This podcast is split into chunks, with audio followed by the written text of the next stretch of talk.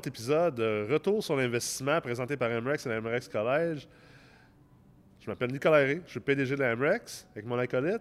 Kevin Popin, donc professeur euh, à la MREX investisseur immobilier. Yeah! Et aujourd'hui, Nick, on ne parlera pas d'immobilier, on va parler d'ailes de poulet. Ailes de poulet, ouais, ça a l'air que les ailes de poulet ont fait fureur dans, dans un de nos premiers épisodes. là. Il y a eu des commentaires sur Facebook de- de- de- d'investisseurs qui disaient Ouais, on aimerait ça venir parler d'immobilier et manger des ailes de poulet avec vous.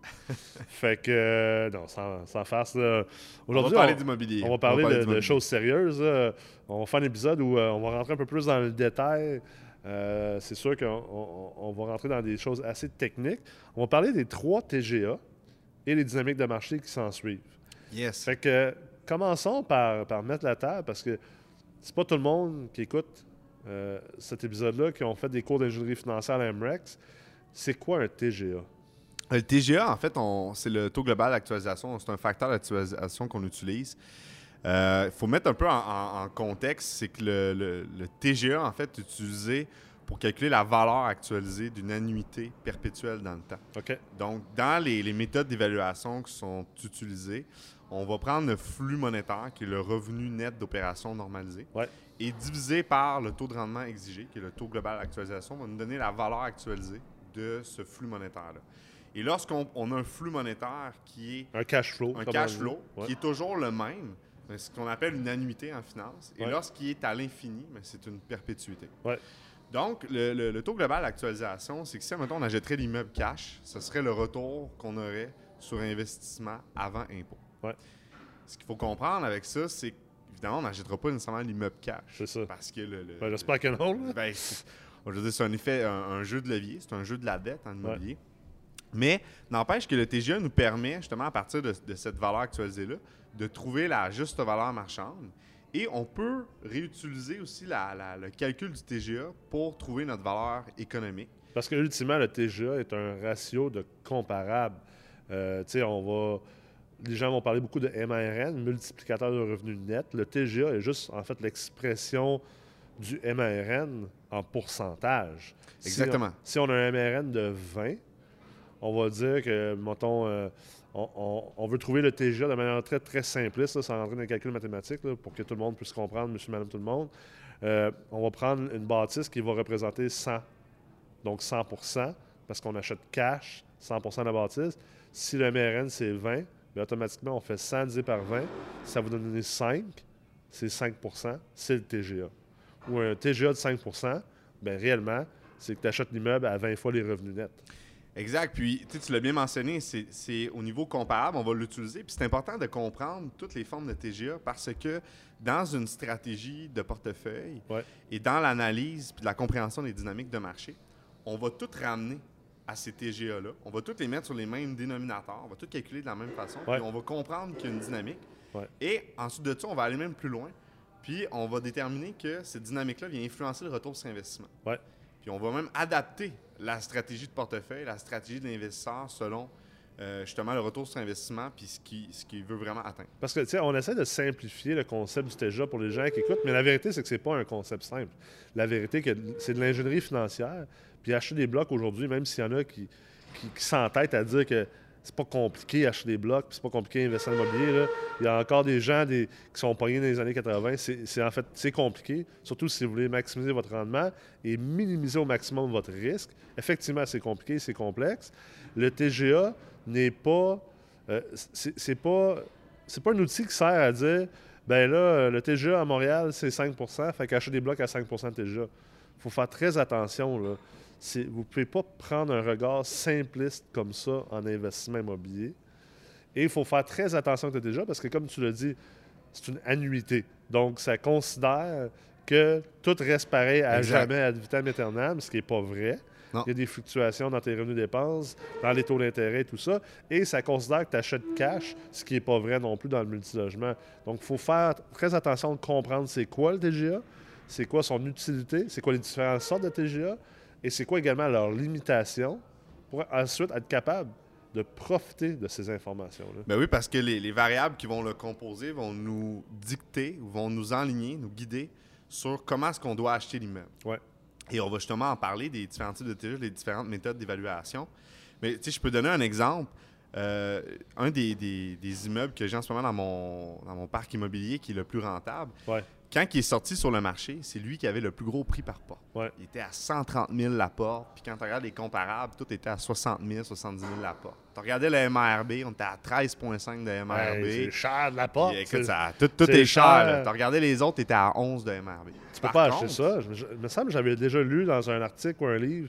Il fallait pas que tu achètes en haut de 10 fois les revenus bruts et pas en haut de 15 fois les revenus nets. Ben, Qu'est-ce que tu as fait ça, là? ben, ça aurait été malheureux de suivre le livre parce que ça s'avérait que finalement, quand tu regardais à partir du TGA puis le MRN, Ouais. finalement, c'était un TGA à 5,40 cet immeuble-là. Et Ouais. tous les autres qui avaient des prix par porte très faibles et des MRB très faibles, c'était tous des TGA de 5, 4,75. Donc, automatiquement, finalement, cette transaction-là était la meilleure du marché à faire. Et tu vois, aujourd'hui, c'est, c'est- c'est- moi, c'est une vache à lait, là, cet Ouais, ouais, ouais. Fait que c'est quoi les. On va rentrer dans les trois sortes de TGA, tant qu'on en a parlé. Donc, euh, je vais les nommer.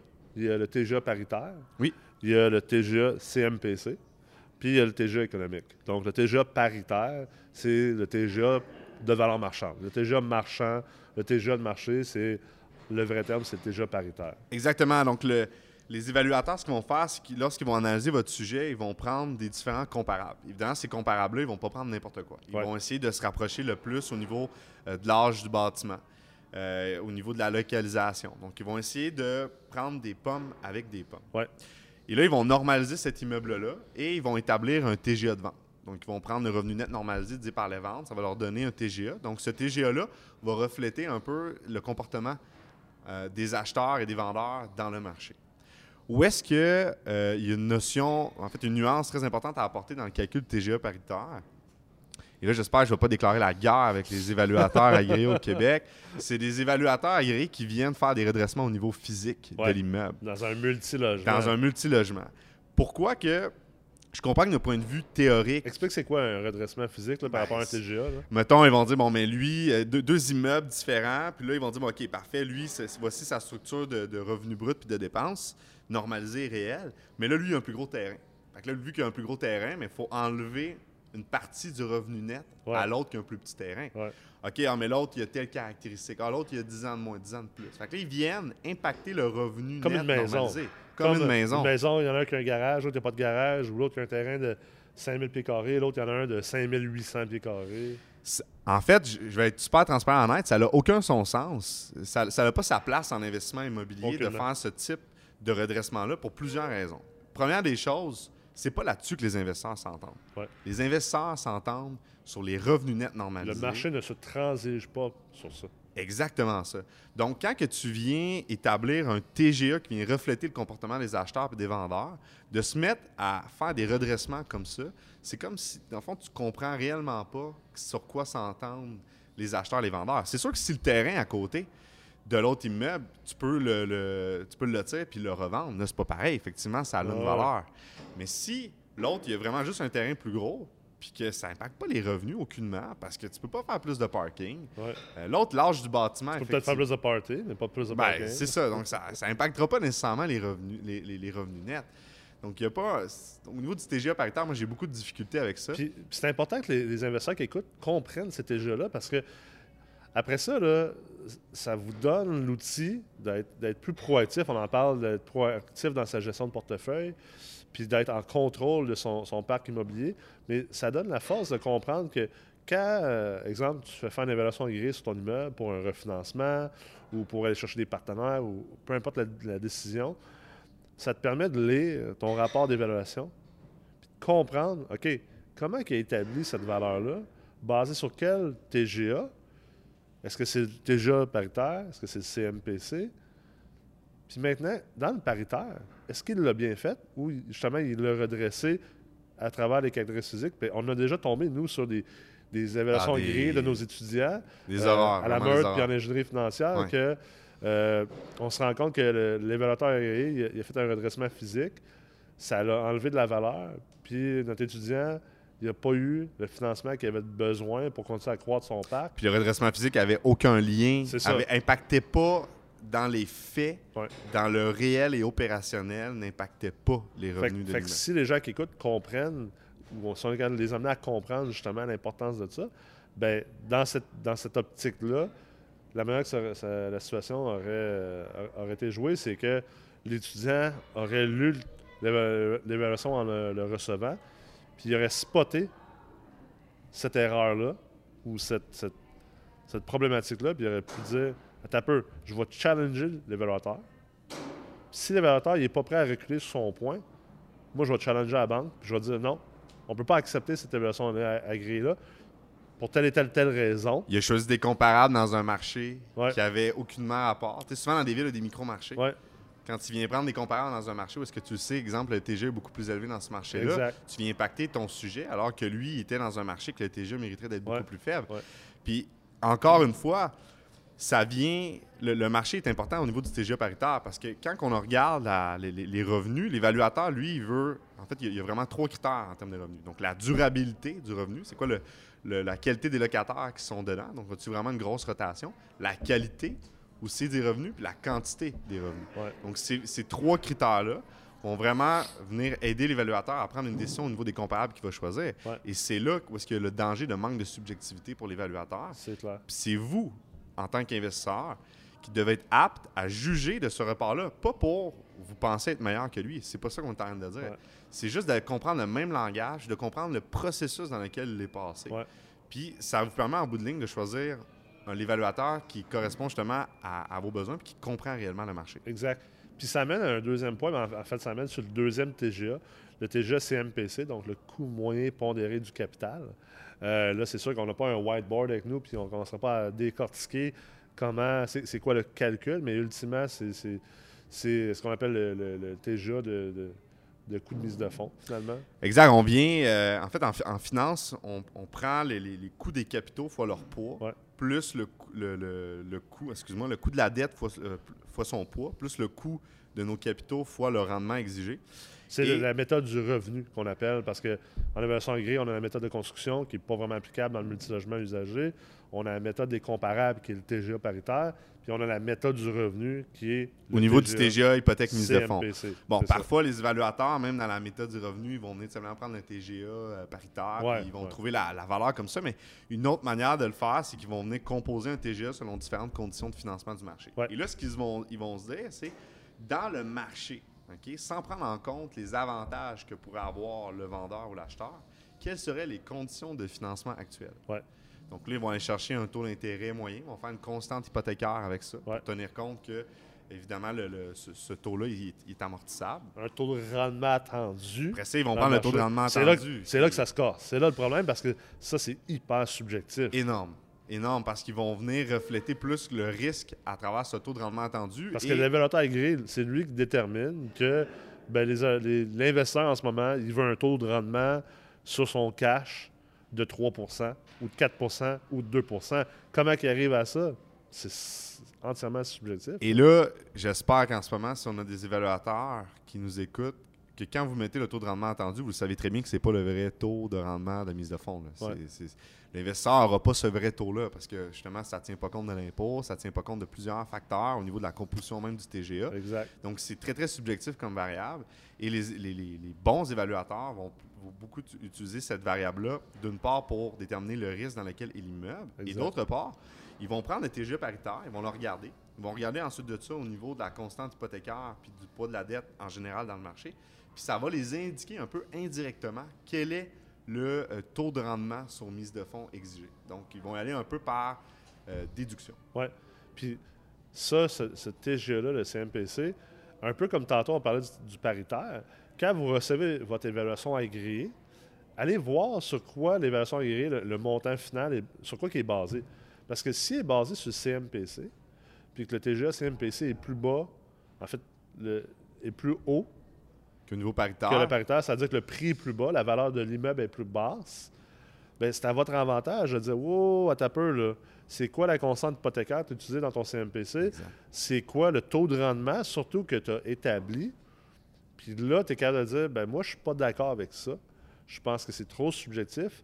Donc, soit que tu réajustes un de ces deux, ces deux ratios-là, ou soit qu'on prend le TGA paritaire pour telle ou telle raison. Et là, après ça, tu peux refaire le même exercice que tantôt, c'est-à-dire d'aller voir ton banquier et de dire, regarde, il a pris un CMPC, euh, la subjectivité au niveau de, euh, de son taux de rendement qu'il a instauré, moi, je suis pas d'accord avec ça. Euh, il n'est pas vraiment capable de justifier. Fait que soit qu'on prend le TGA paritaire, ou on lui demande de refaire son investissement sur le TGA paritaire, soit qu'on lui demande de refaire son, son, son taux de rendement, ou soit qu'on trouve un, un, un autre évaluateur. carrément. Ah oui, carrément. Ouais. C'est comme ça que ça te permet d'aller chercher le maximum, parce que c'est un jeu de levier. On va aller chercher le maximum de financement continuellement pour pouvoir croître.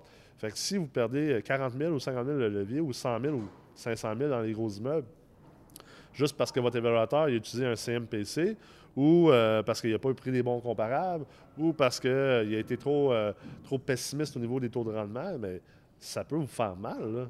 C'est, votre job comme investisseur de comprendre tout ça. Ce pas un investisseur immobilier actif, c'est pas quelqu'un qui fait juste commander une investion agréée puis qui subit le montant.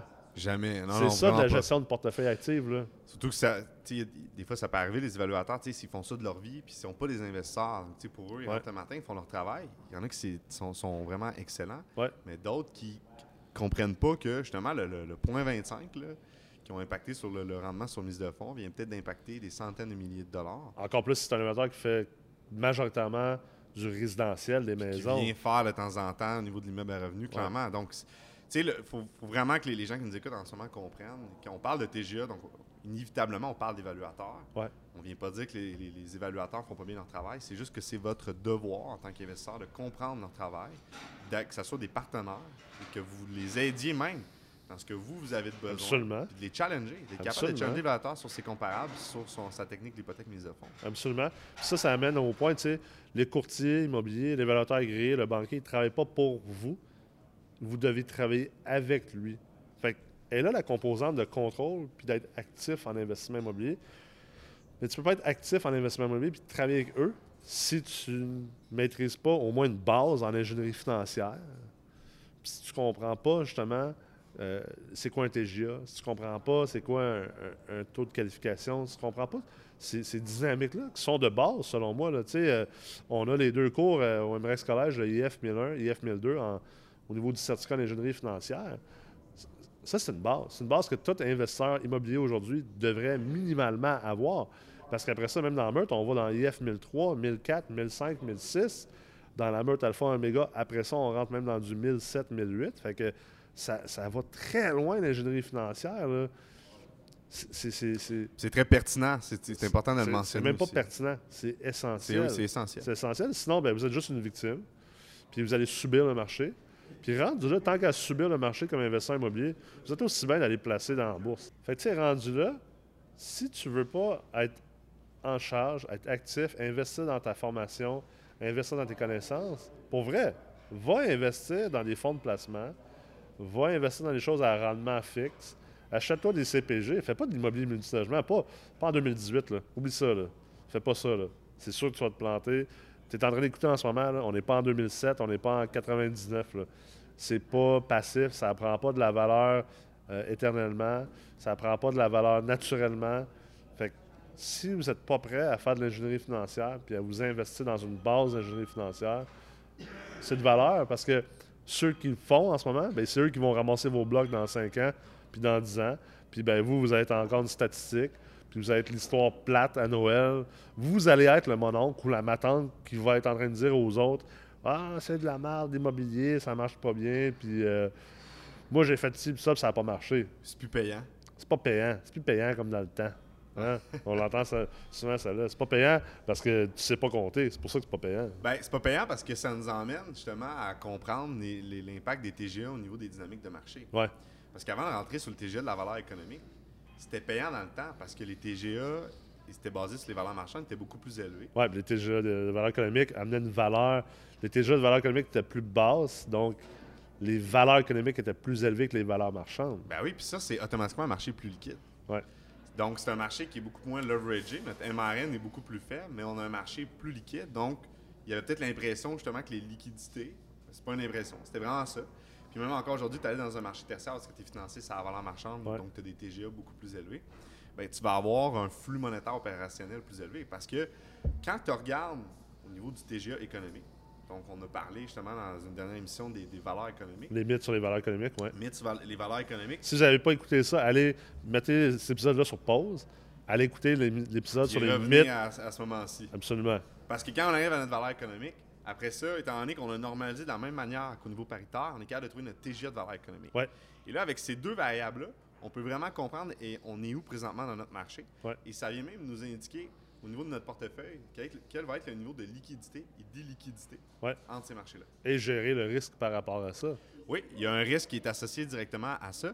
Et évidemment, dans un marché où est-ce que tu es plus liquide, donc tu as un TGA beaucoup plus élevé, tu es financé sur la valeur marchande, c'est un marché qui est beaucoup moins leveragé parce que Ouais. vu que ton TGA est plus élevé, ton indicateur de revenu net est beaucoup plus faible. Donc, pour chaque dollar que tu vas optimiser l'immeuble, tu vas avoir un levier qui est euh, inférieur à si tu serais dans un marché avec vraiment un TGA euh, sensiblement le même que le TGA économique. Puis on parle de TGA économique bancaire, Nick. Oui, de- exact. de Pas jeux économiques euh, universitaires, là. vraiment au niveau bancaire, qui sert à établir la valeur économique. Fait que, comment on fait pour établir la- le TGA économique? Ben, on, on normalise la même, la même manière qu'on normalise au niveau paritaire. Donc, c'est important de regarder la, la- la même méthode pour vraiment avoir des pommes avec des pommes. Donc, on a pris, exemple, tous nos immeubles euh, qui avaient été euh, vendus dans le marché. On a normalisé. On a trouvé notre revenu net euh, normalisé. On a divisé par le prix de vente, ça a donné notre TGA de vente. Que là, avec ça, après ça, on peut déterminer notre TGA paritaire. Là, je, je vais rapidement. là. Il y a Ouais. des, des étapes, puis il y a vraiment une, une rigueur qui est à appliquer quand on le fait. Ça se fait pas si facilement que ça. Et ensuite de ça, on trouve notre valeur économique. Et lorsqu'on a trouvé notre valeur économique, eh bien, on a normalisé de la même manière qu'au niveau paritaire. Donc, on prend notre RNN, on leur divise par notre valeur économique et ça nous donne notre TGA de valeur économique. Donc là, on se retrouve vraiment avec deux TGA qui font vraiment tout leur sens et que ça nous permet d'indiquer on est où dans le marché. Ouais. Et euh, ça permet aussi de, de- de- de- de gérer le risque comme que tu l'as mentionné. Et ça permet aussi de regarder dans le passé quelle a été la vitesse de la descente au niveau du TGA Ouais. par rapport à la vitesse de descente au niveau du TGA de valeur économique? Parce qu'on a passé, on, on- on a oublié de le dire tantôt, les gens qui ne maîtrisent pas le TGA, nous, c'est parce que c'est- notre quotidien, là, mais un TGA plus bas, c'est un immeuble plus cher. Oui, parce que t'as, en fait, ton taux global d'actualisation, ton facteur d'actualisation va être plus faible. Donc, si tu acceptes de golf. recevoir un moins gros rendement, tu es prêt à payer plus cher. Et à l'inverse, si tu veux un plus gros rendement, tu vas payer moins cher. C'est comme au golf, la valeur du golfeur augmente alors que son score descend. La valeur de l'immeuble augmente alors que le TGA descend. Exactement. Donc, de comprendre ça, ça nous permet de mieux nous situer dans le marché dans lequel on est, puis de regarder la, la vitesse à laquelle le TGA se déplace par Ouais. rapport au TGA de la valeur économique bancaire. Et là, c'est là qu'on on- on peut venir établir l'élasticité entre ces TGA-là et de voir aussi les potentiels de marché où est-ce qu'il va avoir une inversion. Entre On est-tu dans un marché de valeur marchande? On est dans un marché de valeur économique? Et le marché s'en va vers où? Est-ce que si le marché d'une- En ce moment, tu es dans un marché de valeur marchande, puis qu'il s'en va vers un marché de valeur économique, ben, ta décision, tes décisions d'acquisition et également de refinancement ou peut-être même de vente vont être- devraient être fortement affectées par ça. Et vice-versa, si tu es dans un, un- un- un marché de valeur économique, ça va vers un marché de valeur marchande. La vérité, c'est qu'en ce moment, il n'y en a pas vraiment. là. Non. Euh, ben, ça aussi, il y a un arbitrage à, à créer, il y a de la richesse à créer également. là. Mais s'il y a un des marchés que euh, j'aime le plus personnellement comme investisseur, c'est vraiment les marchés où est-ce qu'on a notre TGA de valeur marchande et de valeur économique sensiblement le même. Ouais. Et ce qui est intéressant dans ces marchés-là, c'est qu'on achète l'immeuble probablement à son plus optimal en termes de cash flow puis de levier. Donc, on Ouais. n'a pas, tu sais, dans le marché comme Montréal, parce que notre TGA de valeur marchande est comme à 4, puis on a des TGA de valeur économique à du 5, 5,75. Ouais. On a une grosse prime de marché. Donc, en termes de retour sur investissement, ça vient impacter drastiquement. Mais dans un marché où est-ce qu'on est sensiblement les mêmes, Comme, mettons, on va dire Sherbrooke, Trois-Rivières. oui, Sherbrooke, euh, Trois-Rivières, on est sensiblement dans des marchés comme ça. Euh, même à Drummond, on peut on, dire que c'est Ouais. dans un marché qui s'en vient comme ça. Donc, on, on a quand même une, une situation d'acquisition qui est optimale d'un point de vue cash flow, euh, puis d'un point de vue aussi capacité de levier. Et ce qui est intéressant, c'est que dans ces marchés-là, c'est d'observer la rapidité à laquelle pourrait avoir une inversion entre ces TGA-là. Et de la manière que ça fonctionne, c'est que dans ces marchés-là, lorsqu'il va y avoir beaucoup d'investissements, puis lorsqu'il va y avoir une croissance euh, économique très forte, eh bien, il va y avoir évidemment des immeubles neufs qui vont se bâtir. Il va y avoir donc des prix de loyer qui vont être beaucoup plus élevés. Ouais. Et là, automatiquement, ça vient créer des comparables avec des prix de loyer plus élevés. Exact. Donc, ça vient créer aussi au niveau de l'usager de l'optimisation en des qualités de neuf ou condo. Ça tire le marché vers le haut. Ça tire le marché vers le haut. Ouais. Et c'est intéressant. Mais c'est pour ça qu'au début, dans ces marchés-là, la, la variation, elle est très, très lente parce que justement, il n'est pas encore rendu à un stade où est-ce qu'il va avoir euh, vraiment de l'investissement, il va avoir des, des, des, blocs neufs qui vont venir se construire, puis ça va venir créer une pression à la hausse au niveau des loyers. C'est pour ça que, tu sais, moi j'en parle souvent, mais j'ai eu une discussion hier euh, avec des investisseurs. Comment que la théorie ancienne de ne jamais acheter de bloc plus que 25 minutes de chez toi, comment cette théorie-là, elle a plus sa place aujourd'hui en 2018? sais, moi qui fais beaucoup affaires aux États-Unis, les Américains, eux autres, ils achètent des blocs partout, là, partout aux États-Unis. Du monde de la Californie achète des blocs à New York, puis en Floride, puis euh, au Dakota du Nord. Il n'y a pas de limitation physique, ni géographique. Puis, à ce que je cherche, nous, les Québécois, on n'est pas meilleurs que les Américains, à moins qu'on ait découvert quelque chose qu'eux, ils n'ont pas découvert. Fait que s'ils sont capables d'acheter des blocs aussi loin géographiquement en différents États, je vois pas pourquoi que nous, les Québécois, on ne devrait pas acheter des blocs dans différentes villes, dans notre même province c'est encore moins compliqué que d'acheter dans différents États. Là. Je vous dis pas d'aller acheter des blocs en Ontario puis en Colombie-Britannique, mais tu habites à Montréal. Tu devrais regarder pour acheter des blocs à Sherbrooke, à Victoriaville, à Drummondville, à Trois-Rivières, à Saint-Jérôme, à Gatineau, à différents endroits. Puis c'est comme ça que tu vas pouvoir justement bâtir un portefeuille qui va aller avec où est-ce que tu es rendu, avec le type de marché dans lequel tu as besoin d'investir, au lieu d'être celui qui est comme ben, moi, j'habite à Laval. Puis Laval, la prime de marché est tellement élevée, c'est tellement cher Laval. Fait que c'est pas achetable. Fait que j'attends un deal, j'attends que quelque chose me tombe du ciel. Puis pendant ce temps-là, je génère pas de rendement. Alors que tu aurais pu très facilement aller à Saint-Jérôme, ou tu aurais pu aller euh, à Joliette, ou à Trois-Rivières, ou, à Saint-Jean-sur-Richelieu, puis aller faire une belle acquisition. Eh oui, puis euh, de comprendre tout ça, ça permet vraiment après ça de venir consolider avec le profil de l'investisseur, comme tu l'as mentionné. Et ça permet aussi à l'investisseur de se diversifier au niveau de son portefeuille, puis d'avoir un portefeuille qui, à certains endroits, est plus liquide, qui a un potentiel d'inversion en termes de TGA, donc un potentiel de levier plus grand pour chaque dollar de revenu net normalisé. Et d'avoir aussi dans d'autres marchés un potentiel de levier qui est plus élevé parce qu'on a un TGA beaucoup plus faible, qui est beaucoup plus près au niveau euh, du TGA économique bancaire. Donc, euh, je pense qu'on a. J'espère qu'on n'a pas trop étourdi euh, nos, auditeurs. mais euh, n'empêche que la, notion de TGA, évidemment, c'est pas toujours simple à comprendre. Mais si vous êtes investisseur immobilier et non des propriétaires de blocs, ou vous êtes en voie de devenir des investisseurs immobiliers, vous devez vous éduquer au niveau des taux globaux d'actualisation. Absolument. Donc, euh, je pense qu'on a fait le tour. On pourrait aller dans d'autres sujets, mais si on fait ça, je pense qu'on va en avoir pour un autre 20-25 minutes. Alors, j'aimerais ça souhaiter une bonne semaine à tous les investisseurs immobiliers qui nous écoutent, qui écoutent les épisodes de Retour sur l'investissement. Et euh, on se revoit la semaine prochaine pour encore parler de sujets qu'on espère vous aident dans vos carrières d'investisseurs. Merci Kevin. Bonne semaine. Merci Nick. Bonne semaine à tout le monde à l'écoute. Bonne semaine.